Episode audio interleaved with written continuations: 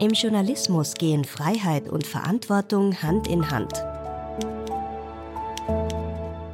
Mit welchen Themen sich die Selbstkontrollinstanz der Zeitungen Österreichs, der österreichische Presserat, beschäftigt, erfahren Sie in unserem Podcast über Medienethik. Mein heutiger Gast ist die Medienexpertin Astrid Zimmermann. Auszüge aus dem Gespräch könnt ihr auch in unserer sechsten Folge nachhören zum Thema Pressefreiheit und Selbstkontrolle. Astrid Zimmermann war von 2014 bis 2016 die Präsidentin des österreichischen Presserats und wurde im Jahr 2021 zur Ombudsfrau des Presserats gewählt. Meine erste Frage an Sie war daher, wozu braucht es in einer Demokratie journalistische Selbstkontrolle?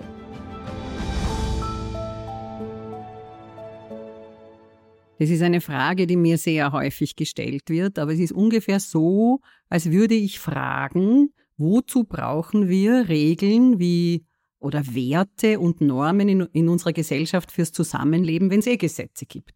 Also es ist jedem klar, dass es kulturelle Normen gibt, die nichts mit den Gesetzen zu tun haben. Genauso ist es bei den Medien. Erstens ist das ein Arbeitsfeld und auch andere Betriebe geben sich selber sozusagen Code of Conduct, also Regeln und natürlich auch für die Medien. Und noch dazu sind die Medien die vierte Gewalt in einer Demokratie. Es wird immer wieder betont, wie wichtig sie nicht sind. Umso mehr braucht es dort ethische Regeln. Ja? Und in Österreich wird ja diese Selbstkontrolle in erster Linie vom österreichischen Presserat wahrgenommen. Können Sie vielleicht für unsere ZuhörerInnen kurz die Struktur und die Aufgaben dieses Presserats beschreiben? Mhm. Möchte ich dazu sagen, der Presserat kontrolliert oder ist das Selbstkontrollorgan in erster Linie für Printmedien und auch für Online-Medien jetzt, weil ganz viele Verlagshäuser einfach auch Online-Ausgaben haben. Für Radio und Fernsehen gibt es andere Kontrollinstanzen. Und vielleicht muss man auch vorausschicken, dass 1961, wie der österreichische Presserat gegründet worden ist, es dieses Mediengesetz, das wir jetzt haben, noch überhaupt nicht gab. Ja, also dort hat er noch eine ganz andere Bedeutung gehabt. Zur Organisation oder zur Struktur, jetzt ist es so organisiert, dass es einen sogenannten Trägerverein gibt, der wiederum von sechs unterschiedlichen Vereinen gebildet wird. Das sind alles Vereine, die entweder journalistische Organisationen oder verlegerische Organisationen, also der österreichische Verband der Zeitungen, der Regionalmedienverband, der die Gratiszeitungsherausgeber organisiert, die Journalistengewerkschaft, der Presseclub Concordia, der Verein der Chefredakteure und der Verband der österreichischen Zeitschriften. Ja, also drei Verlegerverbände und drei journalistische Organisationen bilden einen Verein. Der Trägerverein hat die Aufgabe, sozusagen den Rahmen für den Presserat festzulegen. Also Organisationsstatut, dann Änderungen des Ehrenkodex und also auch natürlich Geschäftsführerbestellung und so weiter. Dann hat der Presserat in der Zwischenzeit drei sogenannte Senate, die sind ausschließlich mit Journalistinnen und Journalisten besetzt und äh, juristisch kundigen Personen. Den Vorsitz muss ein Jurist oder eine Juristin führen und auch in der Stellvertretung ist dann auch noch ein Jurist oder eine Juristin. Und ansonsten sind es aktiv tätige, mit ganz wenigen Ausnahmen, aktiv tätige Journalistinnen und Journalisten. Deshalb Selbstkontrolle, weil die sind unabhängig und entscheiden selbstständig ob jetzt sozusagen eine gemeldete Beschwerde ein, tatsächlich ein Verstoß gegen den Ehrenkodex ist oder nicht. Und Sie haben das schon angesprochen, eben, dass es früher einen alten Presserat gab und jetzt der neue mhm. Presserat mhm. ist seit mittlerweile elf Jahren operativ tätig. Wie würden Sie denn aus der heutigen Sicht die Rolle des Presserats in der österreichischen Medienbranche bewerten? Also im Gegensatz jetzt zu den 80er, 90er Jahren. Hm, bin mir nicht ganz sicher, ob das jetzt stimmt, was ich sage. Aber jedenfalls ist es heute so, dass es eine riesige Debatte ständig über medienethische Fragen gibt. Es ist das Bewusstsein größer geworden. Das Publikum beschwert sich zum Beispiel wesentlich häufiger als Betroffene. Früher waren es viel mehr Betroffene, ja, die sozusagen Beschwerden eingebracht haben. Jetzt ist es oft einfach das Leser- oder User-Publikum, wie zum Beispiel im jüngsten Fall die Debatte, dass im Falterbrief, nicht im gedruckten Falter, aber im Online, der Florian Klenk die Suizidmethode der Frau Dr. Kellermeier beschrieben hat, was gegen den Ehrenkodex verstößt. Dann hat es eine Debatte auf Twitter gegeben und er hat es sofort gelöscht. Ja, das ist früher undenkbar. Erstens hat es Twitter nicht gegeben, zweitens hat es diese öffentliche Debatte nicht gegeben. Also höchstens einmal in einem Verein der Medienkonsumenten, den hat es einmal gegeben und die haben intern, das war so ein Altherrenverein, haben die intern diskutiert, aber ansonsten auf der Uni hat es Diskussionen gegeben, am Publizistikinstitut oder so. Aber diese öffentliche Debatte, die es jetzt gibt, die hat es nicht gegeben. Es macht auch der Presserat jetzt selbst viel mehr Fälle öffentlich, veröffentlicht die Sprüche. Ja? Also die Senate fällen ja keine Urteile, sondern Sprüche, nennt man das. Das wird auch veröffentlicht. Er hat eine eigene Webseite. Jetzt wird es diesen Podcast geben. Also es wird auch viel mehr öffentlich kommuniziert vom Presserat selber. Mhm.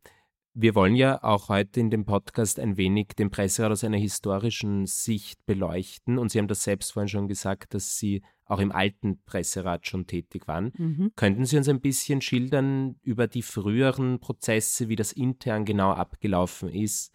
Ja, und auch vielleicht den Bekanntheitsgrad des damaligen Presserats? Mhm.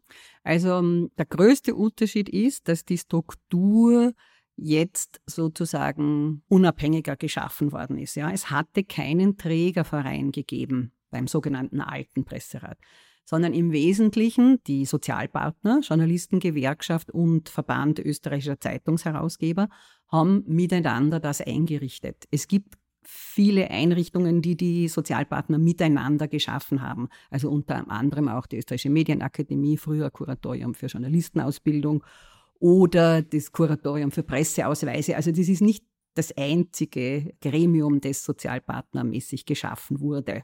Früher, also 1961. Und es hat auch Senate gegeben, aber in den Senaten sind nicht ausschließlich Journalistinnen und Journalisten gesessen, sondern Verbandsfunktionäre, Verlegervertreter und Vertreterinnen, Managerinnen von Verlagen.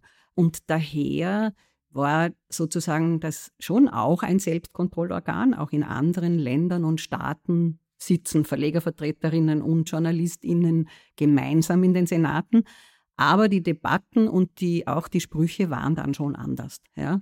Weil eigentlich Verlegervertreter oder Manager natürlich ganz anders denken. Die denken, welche Konsequenz hat das für unseren Ruf oder kann das finanzielle Auswirkungen haben und so weiter, weil der ein großer Unterschied war ja auch, dass der Presserat unabhängig von den Gerichten entschieden hat und jetzt es eine Klausel gibt, dass wenn man eine Beschwerde beim Presserat einreicht, nicht gleichzeitig ein Gerichtsverfahren laufen haben kann zur selben Sache. Ja.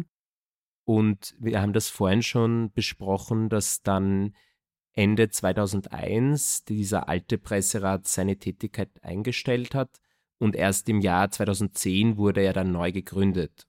Jetzt mit Blick auf die österreichische Medienlandschaft, hatte das negative Auswirkungen, glauben Sie, dass es in diesen neun Jahren keinen Presserat gab?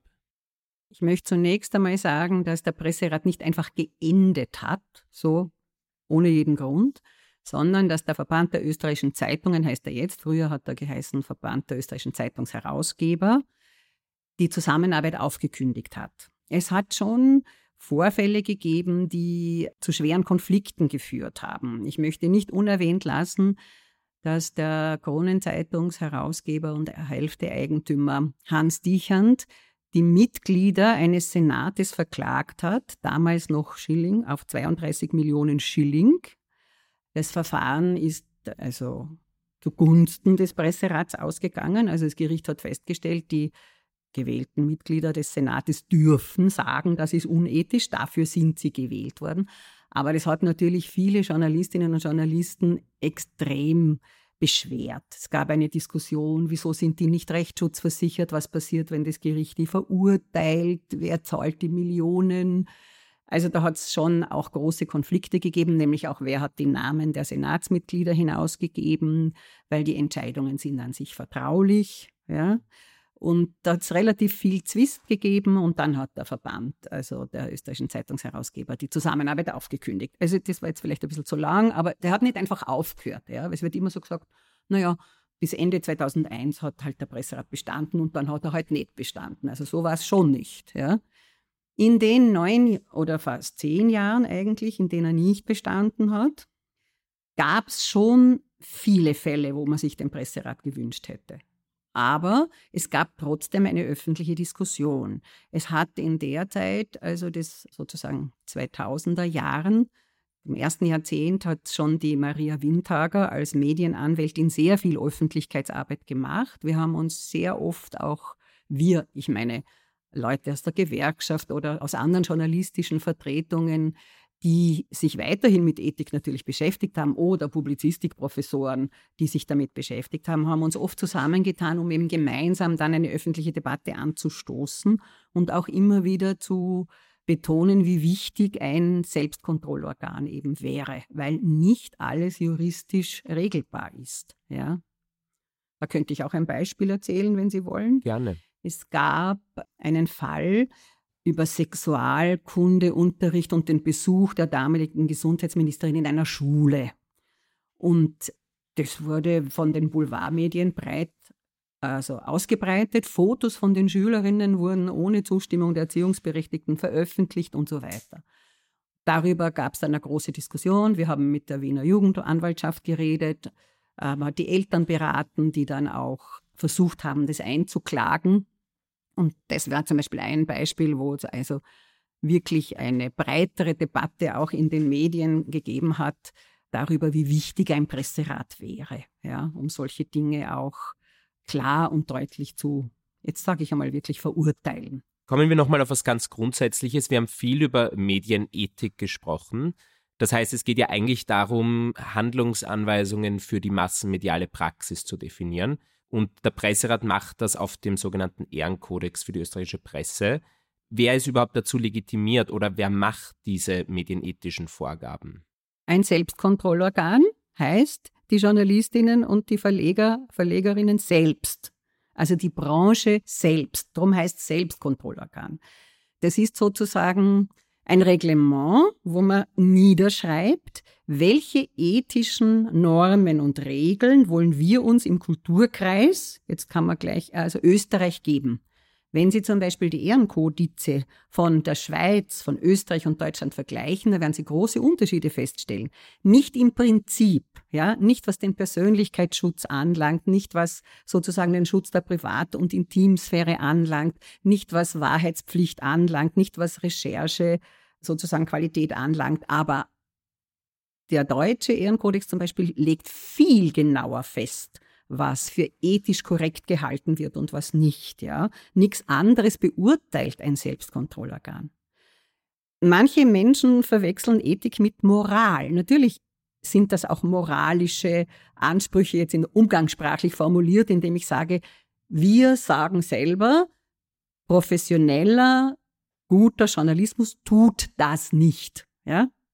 Aber Ethik ist eher, wie Sie es gesagt haben, so ein Normenregelwerk, wie wir als vierte Gewalt unsere Verantwortung der medialen Berichterstattung wahrnehmen. Ja, wenn wir sagen, das ist verantwortungsbewusst, das ist nicht verantwortungsbewusst. Ja.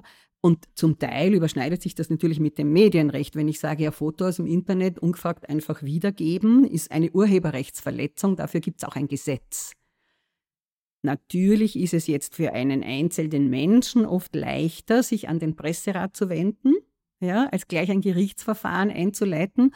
Und der Presserat sagt dann, das ist unethisch und unter Umständen sorgt dann auch noch die Ombudsfrau dafür, dass das Foto aus dem Internet wieder verschwindet. Ja. Die Branche hat das Recht, selber zu sagen, so arbeiten wir. Ja.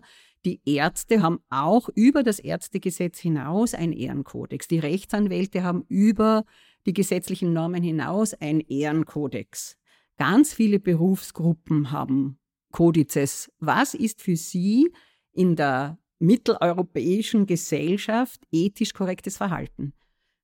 In anderen Ländern mag es anders sein, ja, aber bei uns in Europa unterscheiden sich die Kodizes zwar in einzelnen Punkten, in der Genauigkeit der Beschreibung Oder eben zum Beispiel der Schweizer Ehrenkodex, der nur Prinzipien aufstellt und dann viel mehr auf die einzelnen Sprüche des Presserates eingeht und sagt, damals haben wir das so entschieden, Daher ist es in diesem Fall, der gleichgelagert wird, auch wieder ein Verstoß. Ja. Das geht in Österreich nicht. Bei uns sind mehr als nur die Prinzipien festgeschrieben. Ja. Also wie Beispiel wieder Suizidberichterstattung, weil es gerade aktuell war. So über Suizid, die Berichterstattung sollte sich generell zurückhalten, außer es besteht ein öffentliches Interesse, wie jetzt bei der Frau Dr. Kellermeier. Aber die Art und Weise, das ist sozusagen generell unethisch, wenn die beschrieben wird genau ja, weil das bedient eher ein Voyeurismus als ein öffentliches Interesse. Also mehr ein Interesse oder eine gewisse Geilheit der Öffentlichkeit als tatsächlich ein öffentliches Interesse, was ja generell oft verwechselt wird. Dann noch zu etwas anderem. Vorher haben Sie gesagt, man merkt speziell auch im Vergleich zum früheren Presserat, dass die Beschwerden sehr stark zugenommen haben. Ist das wirklich nur ein positiver Aspekt? Könnte das nicht auch dafür sprechen, einerseits, dass wir von einer größeren Gereiztheit der Menschen aufgehen, die schneller dazu führt, dass Beschwerden eingebracht werden? Also ich sehe den Grund für die Zunahme der Beschwerden woanders, ja, weil natürlich bei sehr spektakulären Fällen, die öffentlich diskutiert werden, kommen ja zu ein und demselben Fall dann 30 Beschwerden, ja. Aber generell finde ich es gut, dass sie zunehmen, weil es von einem höheren Bewusstsein, also dass die Menschen auch stärker bewusst darüber sind, dass erstens Medien nicht alles dürfen, auch wenn sie nicht genau wissen, was die dürfen und was nicht, dass es so etwas wie ein unethisches Verhalten gibt im Medienbereich. Und also ich halte das schon für gut. Generell natürlich hat die öffentliche Debatte, und das gehört mit zu dieser Gereiztheit, schon dazu geführt, dass die Beschwerden zugenommen haben. Da gebe ich Ihnen recht. Ja. Aber ich finde das nicht negativ. Also wir haben früher zwei Senate gehabt, die abwechselnd jeweils einen Monat der eine, einen Monat der andere getagt haben. Jetzt haben wir drei Senate, die monatlich tagen. Ja. Also das ist schon ein höherer Aufwand und wenn wir zurückkommen auf die Frage, was die Politik oder was so noch geändert werden sollte in Bezug auf den Presserat, dann muss man halt dazu sagen, in der Zwischenzeit wird der Presserat ja auch über die Presseförderung finanziell ausgestattet. Und wenn dieses Bewusstsein, dass da jemand von der Branche selber draufschauen sollte, ob denn das ethisch korrekt war oder nicht, oder ob das dem Ehrenkodex entspricht oder nicht, wenn das steigt, dann steigt der Aufwand und wenn mehr Medien kontrolliert werden, steigt der Aufwand und daher müsste dann auch der Presserat finanziell natürlich besser ausgestattet werden. Der Presserat wird finanziert einerseits durch Mitgliedsbeiträge der Trägervereine und andererseits aus einem separaten Topf aus der Presseförderung. Ja, und das ist natürlich das Problem mit steigender Fallzahl, ist natürlich auch irgendwann die Kapazität des Presserats erreicht. Ja, und der Senate vor allem, weil das sind ja zum Großteil aktive Journalistinnen und Journalisten, die dann also die Beschwerden lesen müssen, sich vorbereiten müssen, zu Sitzungen gehen müssen, ja. Und das machen sie ja neben ihrer Arbeit. Also das ist ja nicht so, dass die dann dafür freigestellt oder bezahlt werden. Das ist ja eine soll ja auch eine Ehrentätigkeit sein in einem Selbstkontrollorgan. Ja? Wenn das zunehmen sollte, dann wird man wahrscheinlich irgendwann die Kapazitäten auch aufstocken müssen. Aber wenn wir jetzt nochmal zu der Kompetenzfrage kommen, also ob man den Presserat erweitern sollte, das wird damit wahrscheinlich einhergehen. Wie stehen Sie da dazu, dem ORF, also dem öffentlichen Rundfunk und dem privaten Rundfunkanstalten? Finden Sie, dass man auch hier eine Zuständigkeit des Presserats schaffen sollte? Ja. Also in erster Linie einmal denke ich, dass die Kontrollenmechanismen, ja, denen jetzt Privatrundfunk, Fernsehen, bleiben wir jetzt mal bei dem, unterliegen, ja zwar da sind, aber sich nur auf das Gesetz beziehen, ja, also nicht auf ethische Regeln, ja. Und dass zum Beispiel ein Format bei Servus TV vom Herrn Wegscheider, das auch noch öffentlich gefördert wird, ja, aus Steuergelder, dass dann Verschwörungstheorien verbreitet im Zusammenhang mit der Covid-Pandemie und öffentlich gefördert wird, dass das dann der Presseclub Concordia aufgreift, damit die Com Austria tätig wird, das zeigt schon, wie schwerfällig dort die Mechanismen sind. Und daher finde ich, aber dann müsste man den Presserat natürlich komplett, also auch personell und von den Ressourcen her größer ausstatten. Aber das wäre gut, ja. Also vor allem im Privatfernsehbereich und auch im Privatradiobereich. Was den ORF anlangt, ist es insofern ein zweischneidiges Schwert, weil der ORF durch das ORF-Gesetz viel stärker geregelt ist als alle anderen Medien Österreichs, ja, weil es ein öffentlich-rechtliches Medium, das natürlich auch sich an ethische Kriterien und nicht nur ans Gesetz halten will oder muss, aber ganz viele ethische Kriterien sind schon im ORF-Gesetz geregelt. Also die Einhaltung des ORF-Gesetzes, dass das der Presserat dann auch noch kontrolliert, also pff, das geht meiner Meinung nach über ein Selbst, über die Aufgaben eines Selbstkontrollorgans hinaus. Ja? Die Frage des Ehrenkodexes wiederum, das könnte man ja für alle Medien generell. Ja, nur man, wir kriegen dann ein, eine riesige Institution. Das muss man schon auch dazu sagen. Ja.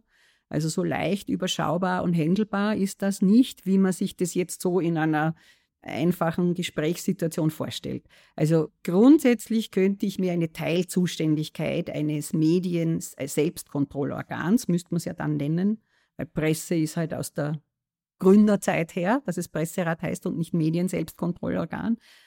Dann ein größeres Medienselbstkontrollorgan, dessen Kompetenz dann wahrscheinlich auch sogar gesetzlich geregelt werden müsste. Also da hängt dann ganz viel dran. Ja? Also da würde ich mir, bevor ich die Frage einfach mit Ja oder Nein beantworte, eine sozusagen eine Art Meinungsaustausch noch wünschen mit anderen Menschen also mit Juristen und Menschen vom ORF und so weiter. Ich sehe nicht, dass wir diese Debatte schon geführt hätten. Ich kenne sie aus keiner Medienorganisation. Ja, ich kenne auch keine Publikation dazu. Also da fehlt mir noch die Diskussion darüber. Es ist leicht gesagt, ja, machen wir doch ein Medienkontrollorgan und das ist für alle zuständig im Bereich der Ethik. Das muss man immer wieder dazu sagen. Und dann gibt es eben gesetzliche Bereiche und da hat der ORF eine ganz andere Situation als andere Medien.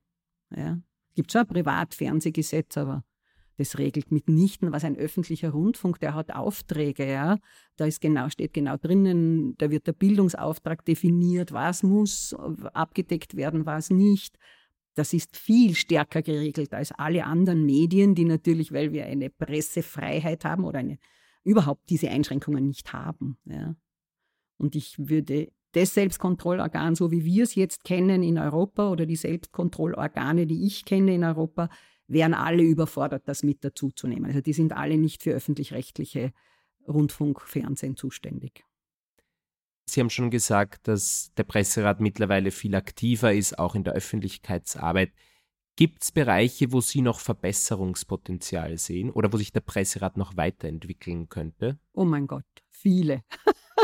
es ist ja mal die Frage der Zuständigkeit. Ja? Also es gibt ja noch ausreichend Medien, für die also dieser Ehrenkodex, diese ethischen Richtlinien, also wenn es gut wäre, wenn die auch gelten würden und wenn auch ein Kontrollorgan, ein Selbstkontrollorgan dafür zuständig wäre. Der Presserat arbeitet ja wesentlich effektiver als die Aufsichtsbehörde in der Com Austria zum Beispiel. Ja die ganz, also die haben auch nicht so einen niederschwelligen Zugang, wo jeder eine Beschwerde einreichen kann und so weiter. Also einmal die Frage, wofür ist dieses Selbstkontrollorgan zuständig? Da könnte man das ausweiten. Des Weiteren, aus meiner Erfahrung jetzt als Ombudsfrau, es gibt so viel Unwissen über das, was sozusagen ethisch oder auch medienrechtlich erlaubt ist und was nicht. Ja, also als Ombudsperson vermittelt man ja sehr oft zwischen den Betroffenen, über die Medienberichterstattung erfolgt ist, und den Journalisten oder dem Medium.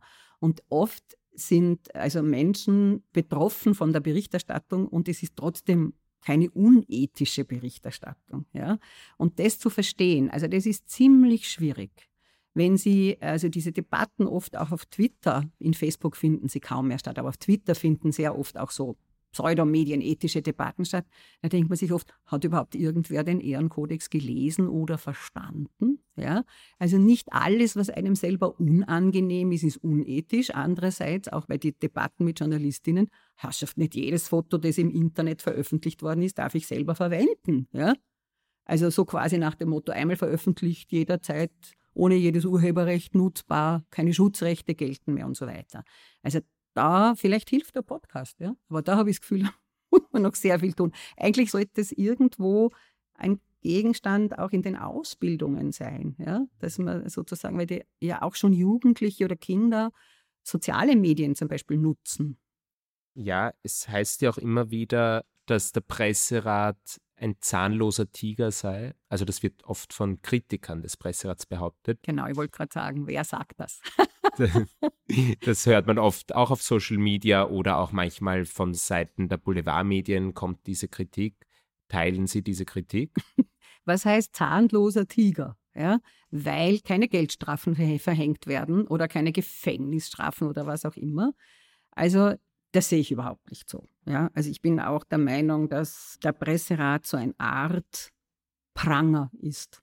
Dadurch, dass die Sprüche des Presserats ja veröffentlicht werden und eigentlich von den Medien, die den Presserat anerkennen und wenn es sie selbst betrifft, auch veröffentlicht werden müssen, ist das durchaus, also und wenn sie es nicht tun, dann wird es eh sofort über Twitter oder irgendwo, also bekannt. Es ist heute nicht mehr so, dass man das verheimlichen könnte. Und das ist nicht angenehm. Also das vorher geschilderte Beispiel von Florian Klenk, dass er diese Suizidbeschreibung sofort wieder gelöscht hat, nur weil es darüber eine Debatte gegeben hat. Da war noch gar, also vielleicht sind Beschwerden eingegangen, angeblich sind Beschwerden beim Presserat eingegangen, aber es ist sicher noch keine Entscheidung da. Und schon ist es gelöscht. Ja? Also das ist ja lächerlich zu sagen, der hat keine Wirkung, aber es gibt ja eine große Tageszeitung, nämlich die Kronenzeitung, die nie mit, also Ganz früher war sie Mitglied des Presserates, aber das ist jetzt nun wirklich schon über 50 Jahre her. So, also sonst, seit ich selber im Presserat aktiv war, in den 90er Jahren und also bis eben 2001 und dann wieder 2011, ja, als Geschäftsführerin der Concordia, war die Kronenzeitung nie Mitglied des österreichischen Presserates. Und der Grund, warum sie nicht Mitglied ist, weil das ein zahnloser Tiger ist. Und dann ist es aber die einzige Zeitung, die einmal alle Presseratsmitglieder geklagt hat. Also das ist ein bisschen eine Ausrede, finde ich. Aber wenn wir jetzt am Ende dennoch möglicherweise sagen, es ist vielleicht was dran, dass man den Presserat stärken müsste, dann wäre ja eigentlich die Politik gefragt. Und deswegen die Frage, sollte man auch jetzt mit Blick auf die möglichen medienpolitischen Änderungen den Presserat stärken, also zum Beispiel die Inserate und die Presseförderung an eine Mitgliedschaft im Presserat knüpfen? Ja. Manche PolitikerInnen verstehen selber nicht die Bedeutung des Presserates. Ja. Das ist wirklich ein Problem. Also bei den aktuellen Debatten über die Änderung der Medienförderung, wo viele dafür eintreten, dass Presseförderung, also Förderung aus Steuermitteln, an Qualitätskriterien gebunden werden und eines davon kann die Anerkennung vom Presserat sein. Man könnte es auch erweitern und sagen, oder zumindest einen hausinternen Code of Conduct, wie es in anderen Staaten üblich ist, binden. Ja? Bei der Inseratenvergabe halte ich das für schwieriger, weil inseriert wird auch in Medien, die überhaupt nichts mit dem Presserat zu tun haben. Und wenn ich sage, darf nur inseriert werden, wenn ein Medium den Presserat anerkannt, dann muss ich den Presserat für alle Medien zugänglich machen. Also da müsste uns noch was anderes einfallen. Ja? Bei der Förderung ist es ganz einfach, weil es werden ja ohnehin nur bestimmte Medien gefördert. Ja? Also bis jetzt werden zum Beispiel keine Gratiszeitungen gefördert, die allerdings Mitglied beim Presserat sind, muss man dazu sagen. Also auch die Tageszeitungen heute und Österreich sind Mitglied beim Presserat, aber zum Beispiel eben alle möglichen Publikationen. Also Inserate sind, das ist breiter, das muss man sich gut überlegen.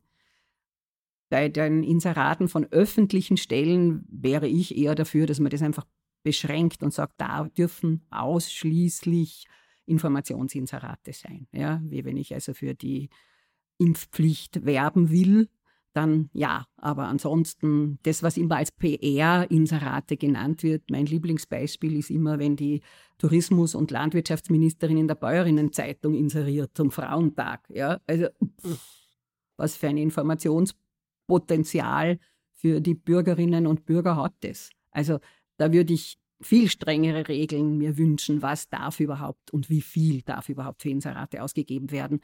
Aber bei der Förderung, da gibt es überhaupt keine Frage. Also wenn man nicht einmal das Selbstkontrollorgan anerkennt, dann finde ich, steht einem keine öffentliche Förderung zu. Da bin ich sehr klar. Kommen wir kurz wieder in die heutige Zeit, in die aktuelle politische Debatte. Die Eva Blimlinger zum Beispiel sagt, sie findet sehr problematisch, wenn man jetzt den Presserat an Gesetze knüpft, wie die Presseförderung, weil der Presserat ja ursprünglich ein Organ der Selbstkontrolle ist und das auch bleiben sollte. Und ist da nicht, wenn man jetzt die Kompetenzen so weit ausweitet, dass auf einmal alle dazugehören müssen und das eben auch dann für ORF und so weiter zuständig wäre, überhaupt noch ein Organ der Selbstkontrolle? Ja, jetzt müssen wir darüber diskutieren, was heißt Selbstkontrolle. Ja? Also Selbstkontrolle muss nicht heißen, dass ich alles selber organisiere und finanziere. Ja, also Selbstkontrolle muss auch nicht heißen, dass nur bestimmte Medien sich freiwillig dem unterwerfen dürfen. Es gibt ja in anderen Ländern wie in Australien oder zum Beispiel in Dänemark ganz andere Modelle der Selbstkontrolle. Selbstkontrolle in erster Linie heißt, dass die Richtlinien sich die Branche selber gibt. Das gibt kein gab einmal in Österreich ja den Versuch, wenn Sie sich erinnern können, dass man einen, wie es kein Presserat gab, ja, in diesen zehn Jahren einen Waisenrat einrichten wollte, aber von der Regierung eingerichtet. Das ist keine Selbstkontrolle, ja. Also wesentlich ist, dass die Branchenvertreter sich selber die Regeln geben und auch selber entscheiden, sind die Regeln gebrochen worden oder nicht. Und vor allem Menschen, die aus der Praxis kommen, die auch die alltägliche Arbeit kennen, ja und auch natürlich den Kodex sehr gut kennen. Das ist für mich der Kern der Selbstkontrolle. Jetzt kann man dann darüber diskutieren, ja, aber wenn der Staat es finanziert, ist es dann noch eine Selbstkontrolle? Solange für mich die Grundregeln gelten, wir, also wir, ich meine, die Branche entscheidet die Regeln, das Regelwerk und entscheidet, ob es eingehalten ist oder nicht, solange ist es eine Selbstkontrolle. Die Frau Blimlinger hat da einen merkwürdigen Ansatz, weil nur wenn ich sage, wer die Ethikregeln anerkennt und das auch zulässt, dass die kontrolliert werden und sich denen insofern unterwirft, als wenn es gegen das eigene Medium eine Beschwerde gibt, es gefälligst auch veröffentlicht, was ja eigentlich selbstverständlich sein sollte, ja, im Sinne einer Qualitätskontrolle, dass ich sage, da habe ich einen Fehler gemacht oder dort hat das Branchenselbstkontrollorgan gesagt, ich hätte gegen den Kodex verstoßen. Es sollte eigentlich selbstverständlich sein, aber gut, ist es nicht. Wenn ich nur sage, Steuergeld gebe ich den Medien, die zumindest das anerkennen, was sollte denn da irgendwie einen staatlichen Einfluss sein? Ja, also, aber ich weiß, man kann mit der Frau Blimlinger über diese Frage nicht diskutieren, weil sie es anders sieht. Aber ich bin mir auch nicht sicher, ob sie ganz genau weiß, was ein Selbstkontrollorgan ist. Das muss ich ganz ehrlich sagen. Ja? Traue ich mir auch öffentlich zu sagen. Mhm. Das ist weil ich habe also schon mehrere Diskussionen mit ihr gehört, wo ich mir gedacht habe, hat sie sich einmal hingesetzt und geschaut, wie der Presserat arbeitet und was er tut und unter welchen Bedingungen und wie das ausschaut. Ja? Eher nicht, aber gut.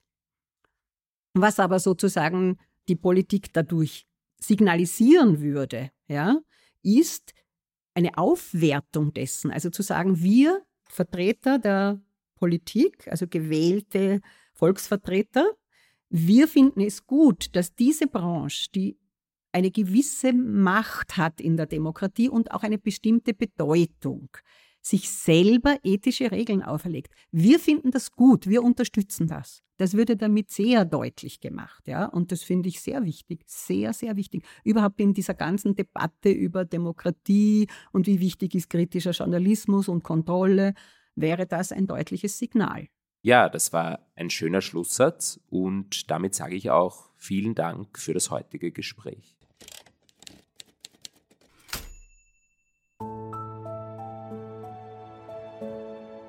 Moderation Luis Paulitsch, Recherche Edwin Ring und Luis Paulitsch, Redaktion Iris Haschek, Schnitt Kari Koren, Sprecherin Iris Haschek. Über Medienethik ist eine Kooperation des österreichischen Presserates mit dem Verein zur Förderung eines selbstbestimmten Umgangs mit Medien. Die Folgen werden auch von Radio Orange ausgestrahlt. Eine Produktion von Inspiris Film www.inspirisfilm.tv